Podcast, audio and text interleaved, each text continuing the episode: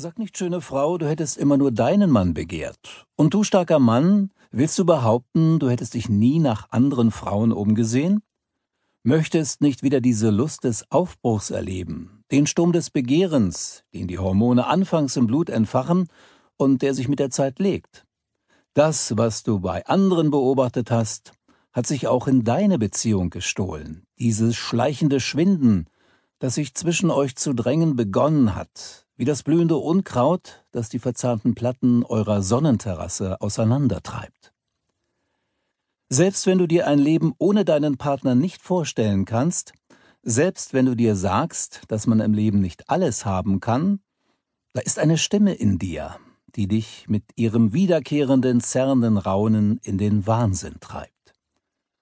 Sie ist wie ein freches, ungezogenes Kind, das dir im Nacken sitzt und unablässig auf dich einquengelt, dass es noch ein Eis haben will. Natürlich, du bist erwachsen genug, dem Kind nicht nachzugeben. Du weißt es zurecht, sagst ihm, zu viel Süßes ist nicht gesund. Aber im Grunde, sei ehrlich, kannst du das Kind verstehen. Auch du möchtest noch die eine oder andere Eiskugel im Leben abhaben. Auch dich kotzt es an, dass du dich dauernd am Riemen reißen sollst. Dabei war zu Beginn alles so leicht, dabei schien das Begehren zwischen euch grenzenlos. Alle Lust will Ewigkeit. Verzehren wolltest du deinen Liebsten mit Haut und Haar, dir deine Geliebte regelrecht einverleiben. Ein Verlangen, das kein Wenn und Aber kannte. Und du willst ja auch weiterhin mit deinem Partner zusammen sein. Er ist im wahrsten Sinne des Wortes deine bessere Hälfte. Ein Teil von dir, den du liebst wie dich selbst. Das Problem ist nur, es fühlt sich mittlerweile so an, als müsstest du mit dir selbst schlafen.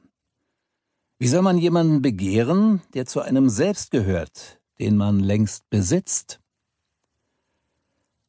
Muss sich das Begehren nicht immer auf einen Fremden richten, auf einen anderen, den man erobern will?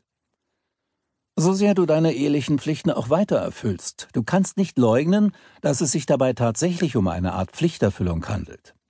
Du genießt die Verbundenheit mit deinem Partner, es gibt niemanden, der dich so gut kennt wie er. Und doch lässt das Kind in dir nicht locker, zerrt der Quälgas an dir herum und gibt dir das Gefühl, dass du etwas Entscheidendes in deinem Leben verpasst. Wie kannst du wachsen im Leben, wenn du nicht von Zeit zu Zeit Kind sein darfst? Stirbst du nicht ein wenig mit jedem Tag, an dem du die Neugier abtöten sollst? Das ist der Moment, wo das unterdrückte Begehren in Aufbegehren umschlägt. Eine Revolte, die sich zunehmend gegen denjenigen richtet, den du eigentlich liebst. Kann es sein, dass er dich in eine Zelle sperrt, ein Gefängniswärter deiner Liebe, der über dein ganzes Leben wacht? Kommt es dir nicht sogar manchmal so vor, als ob du von ihm bei lebendigem Leibe begraben würdest? Du hast diese Gedanken, du wehrst dich gegen sie, schüttelst sie ab, und hörst den Erwachsenen in dir, der das Quengeln des Kindes überstimmt. Gibt es keine Lösung für das Dilemma? Bleibt dir nur die Wahl zwischen Treue und Heimatlosigkeit? Fremdgehen oder ein Seitensprung auf Sylt.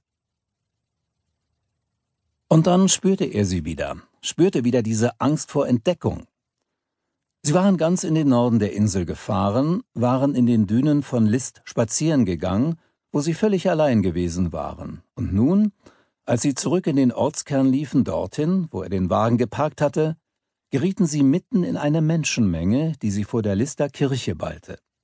Ein Hochzeitspaar trat aus dem Eingang, das sich, angefeuert von der Menge, auf dem Treppenabsatz küsste.